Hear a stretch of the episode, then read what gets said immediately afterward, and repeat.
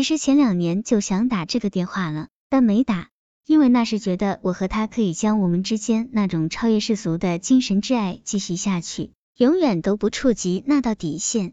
现在打这个电话，是因为我已经开始怀疑自己了，害怕以后可能发生的事。一方面我不想伤害任何一方，另一方面我放不下他，也放不下家庭。未来的路我该何去何从？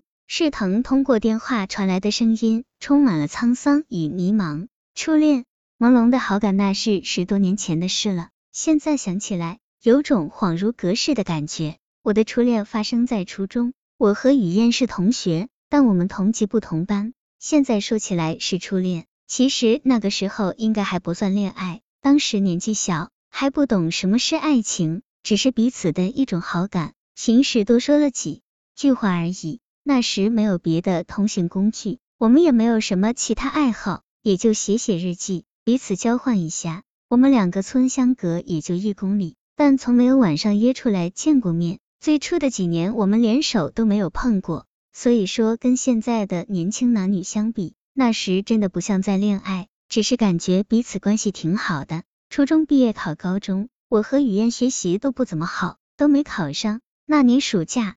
没事，我就去雨燕家找他玩，在他家一坐一天，也不记得当时都聊些啥，反正就是有说不完的话，非常投缘。后来雨燕就去复读了，准备再考高中，而我则经常去学校找他。几个月后，我去读了中专，临别时，他亲手织了条围巾送给我，我记得很清楚，那条围巾是用白毛线织的，围在脖子上，倍感温暖。误会，爱情断了线，上了中专。在学校，我又交往了一个女孩。我不是在推卸自己的责任，但当时确实是那个女孩喜欢我，主动追的我。现在回想起来，应该是这样的。后来不知道是怎么回事，是我无意中透露给她的，还是一些风言风语传到了她耳朵里。最后雨燕也知道了我在学校又谈了一个，她很伤心。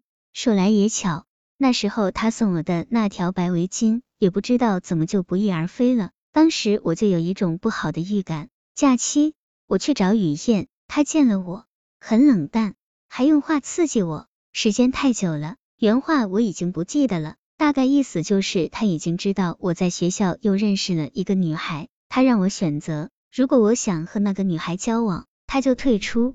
说真的，如果说两个女孩在我心中的分量的话，爱情的天平还是偏重于雨燕的。我想了几天。后来就托一个女孩，她的一个好朋友和我也是同学，晚上把雨燕约了出来。那是我们第一次约会。我记得那时天还很冷，农村的小麦长得还不高。我和雨燕面对面的站在村头的小河边。那天的月亮很圆，月光柔柔的映照着她的脸颊，很美。可她的表情冷冰冰的。我跟她解释，她却显得更加反感。之后。我们又别别扭扭的坚持了一段时间。我说坚持，因为之后的半年，我还给雨燕写信，可从来没收到过她的回信。后来我才知道，其实她也给我回了好多封信，只是那些信，还有其他人给我写的信，都被中专时喜欢我的那个女孩给截了下来。可也就因此，我和雨燕渐渐的断了联系。后来也不知道是她的机遇，还是她在逃避什么。雨燕就去了河南郑州，也上了个中专。可能是水土不服的缘故，他到了学校后一直生病。后来他跟我说，那一段时间郑州的天气一直阴沉沉的，整天下雨，整整一个月，他的心情很不好。他在郑州上学的头两年，我没有去看过他，一是距离太远，我老家在山东；二是经济条件也不够，我也只是个学生，连路费都支付不起。后来雨燕告诉我，那两年中，他一个人在郑州，感觉很孤独、很痛苦、很压抑。而我在那两年中，在他感觉最不好的时候，却从来没去看过他。他去了郑州以后，也没告诉我地址。其实按理说，那时我应该可以打听到他的地址的，但我没有去做。现在回想起来，我也不记得那两年我在做什么。我现在是一点也记不起来了。按他的话说。就是我那两年肯定有人陪着，所以从没想过他，把他给遗忘了。其实我想想也不是那样，反正稀里糊涂，两年转眼就过去了。遗憾，错失美好爱情，我比雨燕早上一年。中专毕业后，我就开始找他，打听他的地址，知道他在郑州后，我就过来了。那时雨燕他妹也来郑州了，雨燕在学习之余和他们一起开了一个小店。他妹告诉我，郑州这边有个男孩一直在追他姐，追得很猛，不顾一切。怎么说呢？那个男孩追求雨燕的那种方法是我做不到的。他甚至用自残来表达对雨燕的真心。听说因吃安眠药还进了几次医院。雨燕他妹特别烦那个男孩，相对来说对我就特别好，希望我能追到他姐，也特别帮我。可我却没有把握住。我是那种不愿让人为难的男人，对爱情不像那个男孩那样执着，一切求个顺其自然。记得有一次我去郑州找雨燕，那时他已经快毕业了，他从学校出来。我和他在学校附近散步聊天，这时那个男孩坐出租车过来，正好碰上。雨燕为难的跟我说，他今天过生日。我说，既然这样，那你去吧。当时心里的滋味肯定不好受，虽不好受，我也这样说了。那时我感觉自己做的挺对的，挺大度的，但现在想来，真的太傻了。感情本来就是自私的，该争取的时候就该努力争取，